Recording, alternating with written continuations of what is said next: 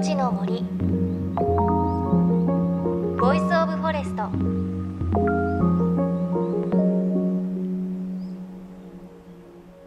おはようございます。高橋万里恵です。JFN38 局を結んでお送りします。命の森 Voice of Forest。この番組は森の長城プロジェクトをはじめ全国に広がる植林活動や自然保護の取り組みにスポットを当てるプログラムです。各分野の森の賢人たちの声に耳を傾け森と共存する生き方を考えていきます。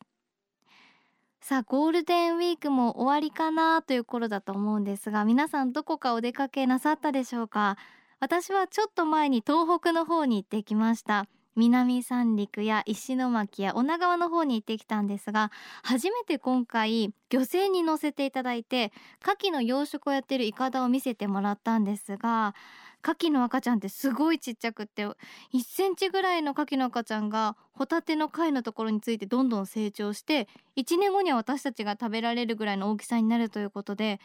えこんなちっちゃいのがそんなすごい大きくなるんだなーって感動したのともう一個感動したのは牡蠣のパスタを食べたんですけれどガーリックオイルと牡蠣を合わせたようなパスタだったんですがまあ牡蠣がプリプリですごく美味しかったです。5月これからの時期は東北はウニもね美味しくなるということでね楽しみです。なんかちょっと花より団子みたいな話になっちゃいましたがこれからの東北もすごく楽しみだなと思いました。さあ今週は前回に引き続き科学界のインディ・ジョーンズこと辺境生物学者長沼武さんのインタビューをお届けします。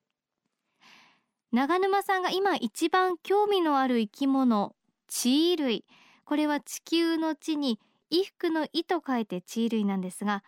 菌類と藻がお互い助け合いながらまるで一つの生き物のように暮らしていてしかも彼らは南極や北極のような辺境だけではなく東京のビルの壁や公園の街路樹にもペタッと張り付いて暮らしているそんなお話先週はお届けしました。そんな地衣類を探し求め辺境を旅する長沼さん。旅の途中で森に入り込むこともあるそうです。というわけで今日は長沼さんが入り込んだ森のお話です。アフリカのアフリカで3番目に高い山。1番目が、キレマンジャロ。2番目がケニア山で。3番目はルベンゾーリって言うんですね。でこれはウガンダとコンゴの、国境沿いなんですけども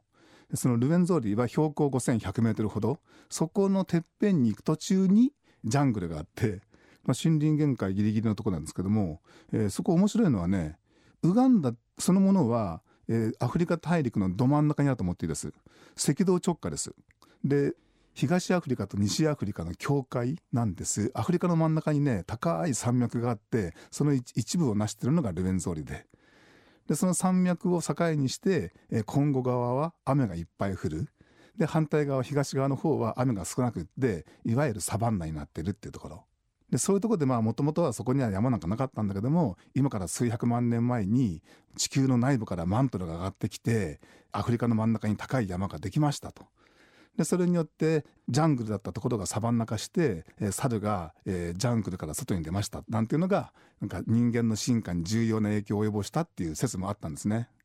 まあ、いずれにしろ今のルベンゾーリ山の周りのジャングルはいまだに、えー、チンパンジーボノボあるいはゴリラそういった我々の仲間たちの生息地なんです。だからもう本当に我々人間我々の仲間はネアンデルター人とかみんなねあの絶滅しましたけども今生きてる生き物って一番我々に近いのはチンパンジーボノボゴリラなんですよね。だから我々のことを知りたければチンパンジーボノボゴリラのことを知るべきであってそこはルベンゾーリの麓の森なんですよ。面白かったのはそこに生えている木々の枝から何かこう草のようなものが垂れ下がってるのね。無数に。でまあ細長いものが繊維が絡まってものがぶら下がってる。なんだろうと思ったらね地衣類なんですよ。だからああいうところはね本当に生き物が豊富で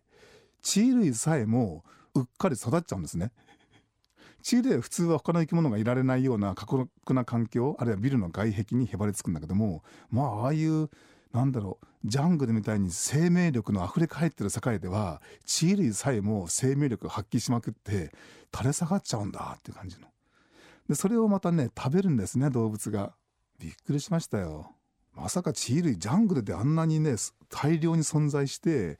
動物たちの食料になってるなんて私想像もしなかったもん。だからもう本当に生きていくのが大変なところでカツカツに生きてると思いきや生命力が溢れ返ってる世界ではもう誰よりも生命力発揮してますね。いやチンパンジーボノボゴリラのお話が聞けるのかと思ったらここでもやっぱり地衣類なんですね。というかそういうとこに行っても地衣類に目がいって垂れ下がっててってあんな熱く語ることができるのは長沼さんくらいかもしれません。さあそしてこのルベンゾリの森のお話まだまだ続きます。まあ、とにかくルベンゾーリの山の東側はサバンナになってるわけですけども普通はあの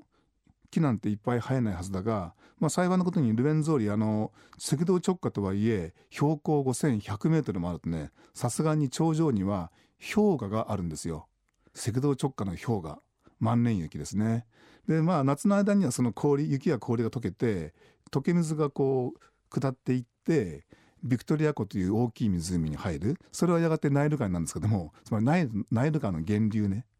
ナイル川の源流の雪の溶け水が山を下ってきたところにジャングルが生えうる。今後側はもちろんあの雨がいっぱい降るんでほっといてもジャングルですわ。熱帯雨林。でも東側はサバンナの中にまさかこんなジャングルがあって。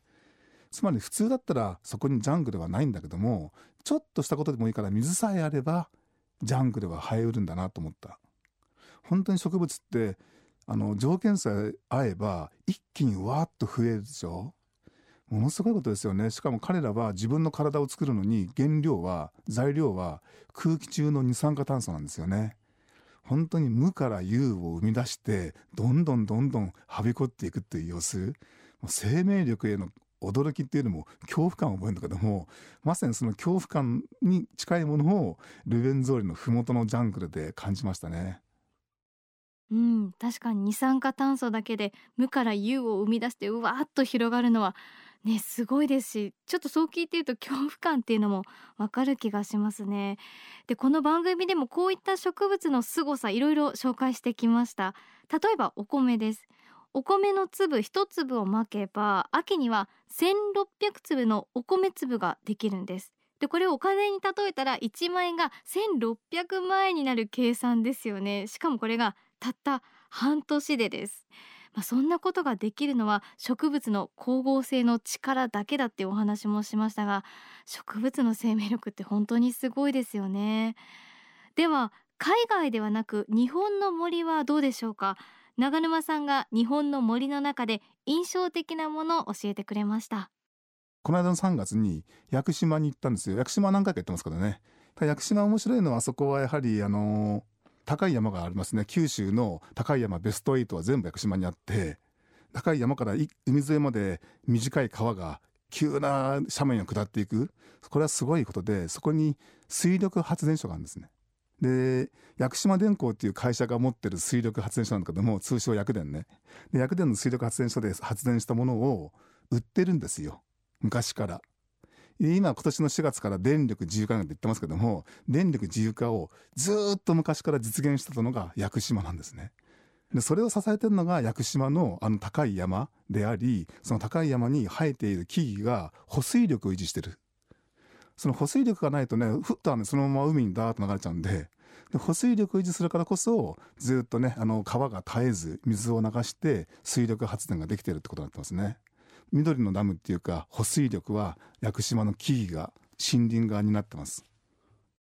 最後は屋久島ということであの屋久杉のような樹齢数千年とも言われる巨樹巨木について科学者として何を思うのか伺いましたまあ巨木巨樹は屋久島のみならず世界中にあるわけですけどもなんだろうな時間を感じますよね。どんだけ長い時間を経てきたんだろうっていう。ただその時間ってものは2つあるんですよ。一つはねニュートン時間っていうの。これは物理学的な時間で私たちが時計で測ってるような時間。つまり私たちに一番馴染み深い時間です。でもう一個はベルグソン時間って言ってこれは哲学者のベルグソンが言ったんですけども我々の心の中で流れてる時間ってものはニュートン時間とは違うでしょっていうこと。これ皆さん経験ありますよね。楽しい時には時間は早く過ぎるとかああいったものがある。でベルグソンが言うには心的な時間が心っていうのは人間固有かもしれないけども多分それを拡大解釈すれば一つ一つの生き物にそれぞれの時間があるわけ。だから屋久杉は人間で言えばもう何百年あるいは数千年生きてきたんだけども彼らにとっては意外と短いかもしれない。彼らにとってはもう本当まばたきをしてる間に人間社会が目まぐるしく変化してきたとかね。そんなことかもしれませんよ。私は辺境生物を研究して学んだことは彼らはゆっくり生きる、まあ、スローライフの生き物たちが多いです。圧倒的に。でスローライフな者たちはなんとなくこう夢うつつの中で 気が付いたら何千年経ってたなって感じかもしれませんよ。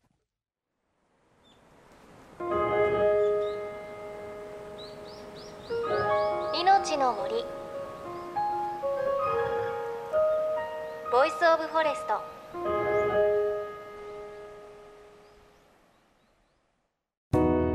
JFN38 局では東日本大震災で被災した沿岸部に津波から命を守る森の防潮堤を作る森の長城プロジェクトを支援する募金を受け付けています。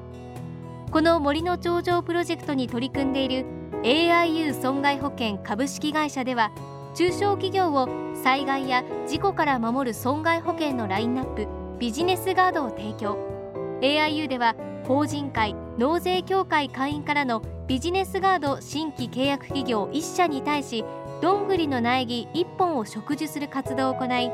被災地の復興全国の防災減災に取り組んでいます。詳しくは番組のブログをご覧ください。命の森 Voice of Forest。今日は広島大学大学院生物圏科学研究科教授で辺境生物学者長沼毅さんのお話お届けしましたいや長沼さん辺境生物学者っていう肩書きですけれどやっぱり大きい木とか、まあ、巨木巨樹を見るとちょっとこう時計の話というか哲学的な話というかそういうものを感じたっていうお話なんですね。であの辺境生物学を研究して学んだことはスローライフな生き物が多いということで確かにこうね、何千年も何百年も生きている木から私たち人間の生活を見たらすごくパパパって終わって生き急いでるように見えるのかもしれませんよね。それもっとこう宇宙レベルで見たらきっと地球の誕生なんて本当に一瞬だったんだろうななんてそんなことにちょっと思いを馳せちゃいましたがなんか私たち人間の間でもねスローライフが流行ってるというかそういうことがあるのはなんかこうスローライフに憧れたりするのとか森を見て癒されるのとかなんかちょっとつながってるのかなとか木を見てちょっと羨ましいなって思ったりするのはそういうことがあるのかななんて感じました。長沼さんのお話とっても面白かったです。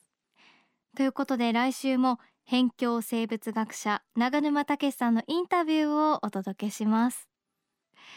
そして番組ではあなたの身近な森についてもメッセージお待ちしています。メッセージは番組ウェブサイトからお寄せください。命の森 Voice of Forest。お相手は高橋万里恵でした。命の森。の森。ボイスオブフォレスト。